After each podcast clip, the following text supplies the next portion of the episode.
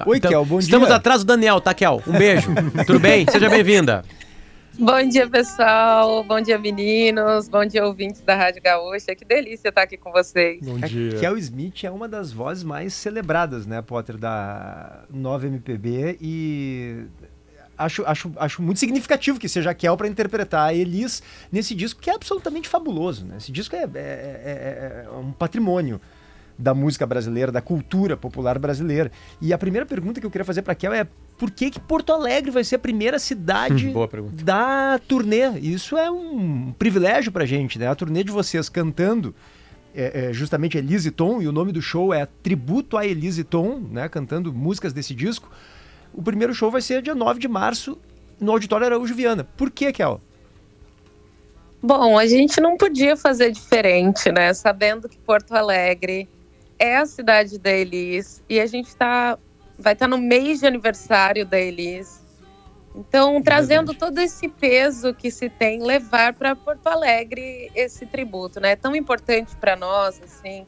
Eu, por exemplo, sou tão apaixonada, completamente apaixonada pela música brasileira. E quando a gente sentou para falar sobre essas datas e das praças dessa turnê que já inicia uma turnê nacional, a gente pensou em conjunto que não podia ser um outro lugar senão Porto Alegre. Então, a honra é nossa de fazer essa conexão com todas essas camadas da história que é tão linda. Kel, eu imagino que deva ser uma responsabilidade muito grande cantar Elis, né?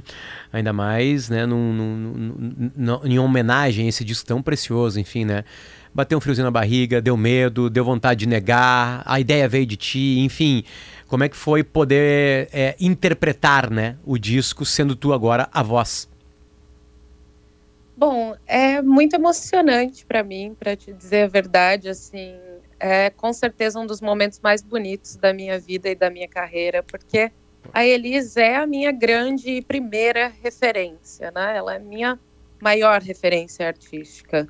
E o Daniel Jobim, é, no ano passado, me chamou para que a gente pudesse almoçar juntos e falar a respeito desse projeto e me fez o convite e eu fiquei completamente extasiada num misto de várias emoções, gratidão, amor, essa responsabilidade, esse friozinho na barriga, mas nunca pensando em não aceitar, não. Eu acho que, na verdade, eu sempre quis viver esse momento e, e conseguir, de alguma forma, oferecer para Elis todo o amor e música que ela me ofereceu desde criança. Então, foi muito lindo, assim, para te dizer a verdade. Eu me senti agraciada por esse convite. Imagina, Esse- interpretar esse álbum que é símbolo de perfeição no mundo todo, né? Considerado um dos maiores álbuns de todos os tempos e é um álbum brasileiro. A minha maior referência tá ali, tá ali, que é a Elis. E tem o Tom Jobim, que, enfim, a gente nem precisa falar muito sobre o quão ele é importante para nós e para mim também, que sou apaixonada pela música brasileira. Tá sendo assim uma delícia, mas me sinto menos nervosa e mais ansiosa para fazer acontecer, para dizer a verdade. Kel, o disco lá em, em 1974 foi gravado num momento em que o Brasil vivia 10 anos de ditadura militar. né? E, e a gente sabe né, o, o que o contexto social, ah, o ambiente influencia, imagino, na música de grandes artistas. E eu sei que tu és uma, uma artista que tem um papel, que tem uma posição política forte, né? E não se exime, exime de, de dar as tuas opiniões. É possível fazer algum paralelo sobre o ambiente político daquela época, o ambiente político de hoje, tão polarizado? Olha, como disse a Nina Simone, o artista tem a responsabilidade de refletir os seus tempos, né? É, na minha opinião, assim, o álbum Elise Tom, que fala tanto de amor e que mostra tanto aquilo que é nosso, né? O, o desejo de se apropriar e celebrar o que é brasileiro, eu acredito que torna o amor o maior dos atos políticos que se é possível.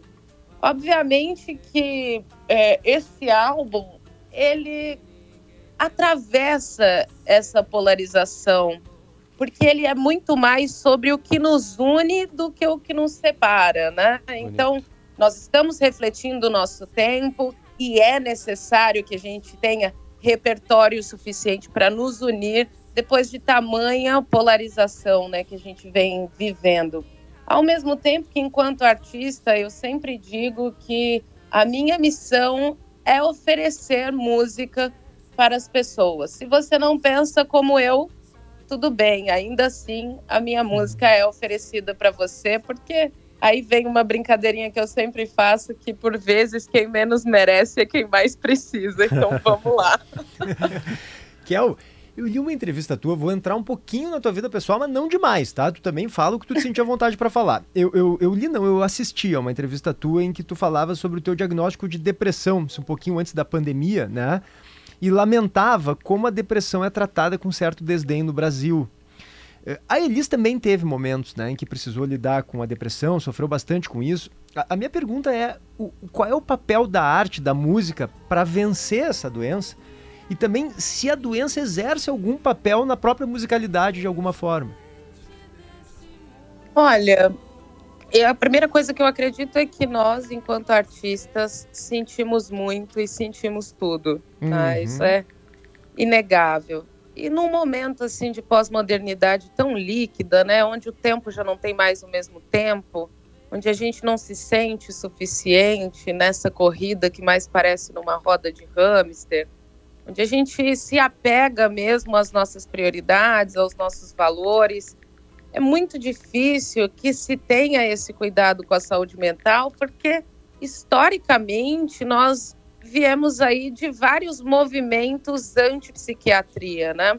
Então, se você repara, hoje em dia nós sofremos do reflexo de tudo isso, da saúde mental não ser encarada com a prioridade que merece, né? Porque se uma pessoa ela começa a sentir uma dor cardíaca, ela começa a sentir sintomas de algum problema no coração, ninguém invalida dizendo para ela arrumar o que fazer, ou dizendo que é frescura, ou dizendo que é falta de atividades para ocupar a cabeça, uhum. ou falta de Deus, né? Independente é, de quem seja essa pessoa lidando, ela vai se preocupar e vai falar: vamos ao médico, porque com o coração não se brinca é, é complexo imaginar que não se pensa a mesma coisa sobre a saúde mental, né? Já que é, o nosso cérebro é quem comanda todo esse hum. fantoche de músculos e nervos e uhum. órgãos e tudo mais. Mas isso é historicamente vindo de vários movimentos antipsiquiatria. É, a arte tem o papel de expressar, de tornar natural essa conversa, e por isso, no meu trabalho autoral, por exemplo, vocês vão perceber que o tempo todo eu estou tocando nesse assunto de diversas maneiras, falando da depressão, da ansiedade, desse lugar de precisar pegar leve consigo mesmo, expressar aquilo que expressar aquilo que se sente. Então eu, eu acho muito importante é, a arte nesse lugar, né, de tornar esse diálogo.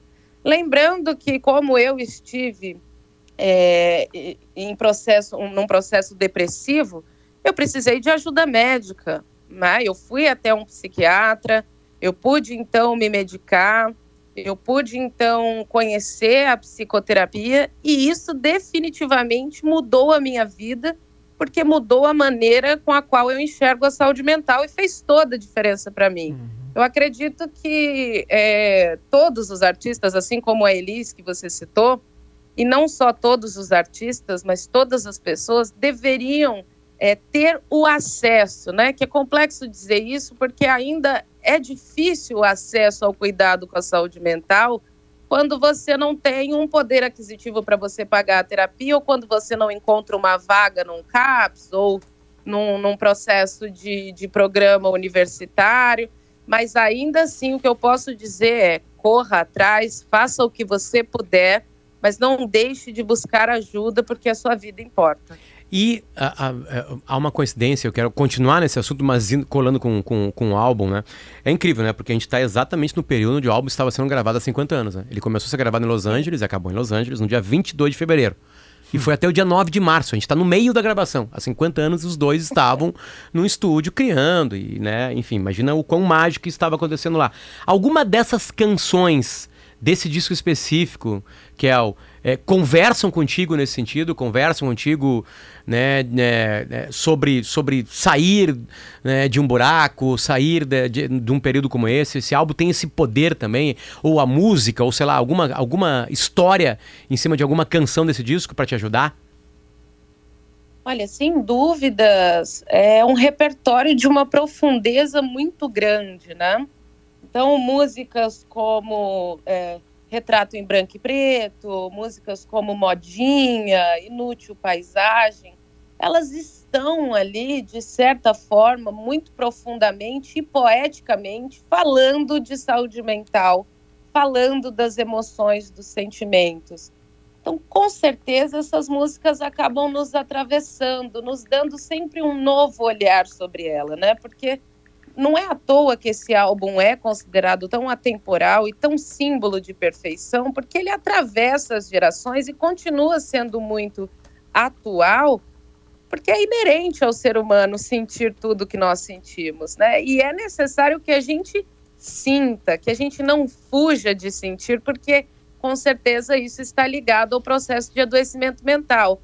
Agora que não só como uma boa ouvinte eu estou né, consumindo esse álbum, mas também dentro desse lugar que o Daniel Jobim sempre fala, né, que a gente está vivendo um processo muito gostoso e de imersão em aprendizado.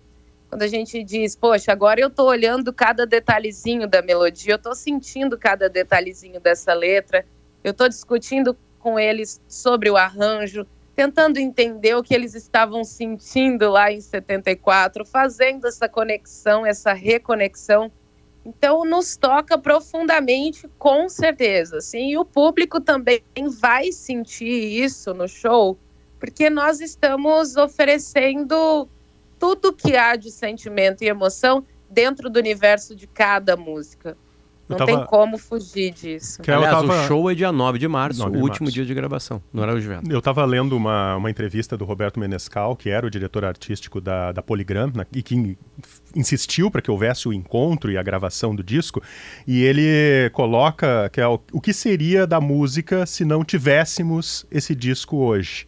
É, e eu queria aproveitar essa, essa pergunta dele para te fazer uma pergunta sobre a, a tua leitura sobre esse momento que nós estamos vivendo hoje na MPB brasileira e que tu és uma das referências, como o PG comentou. Olha, com certeza nesse momento que a gente vive, falando de uma maneira mais ampla, né, um momento de muita informação em pouco tempo, a gente está o tempo todo nesse vício de endorfina, de, absor de absorver, eu digo, né, de não reter, mas de estar o tempo todo em contato com tanta informação, com tanta coisa diferente. O mercado musical, obviamente, mudou, assim como a história da humanidade vem sofrendo mudanças, desde, por exemplo, o advindo da internet, que a gente perde aí, né? É quebrado o espaço-tempo com ela, e agora tudo está no mesmo lugar, a um, um clique de distância. É, sendo assim, nesse momento tão de tamanha liquidez, é importante que a gente faça esse resgate para que as pessoas se apropriem daquilo que é nosso. Porque se você pensar bem, ninguém picha o muro da própria casa ou joga pedra no próprio telhado. Então, hum. é de responsabilidade da arte que a gente leve para as pessoas esse protagonismo, porque fazer o que a gente está fazendo de levar o Elisiton até as pessoas, sendo elas pessoas que já tiveram contato ou não com essa obra, é assumir a responsabilidade de colocar na mão do dono dela a música brasileira. E o dono é o povo.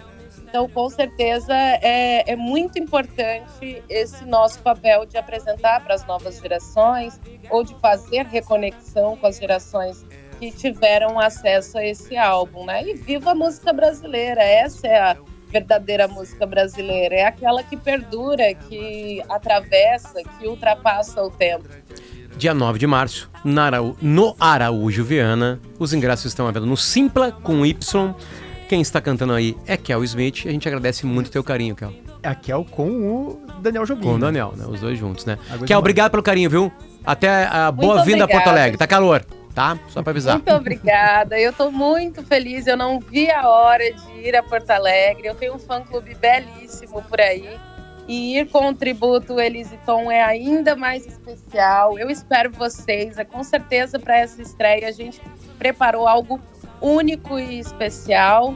E eu espero todos vocês lá. Já agradeço pelo espaço aqui de poder dizer um pouco mais do quanto significa, não só para mim, mas para todos os envolvidos nesse projeto. Muito obrigada. E eu encontro vocês lá no dia 9. Até dia 9. Um beijo, Kel. Obrigado. Valeu, Kel. Valeu. Beijão.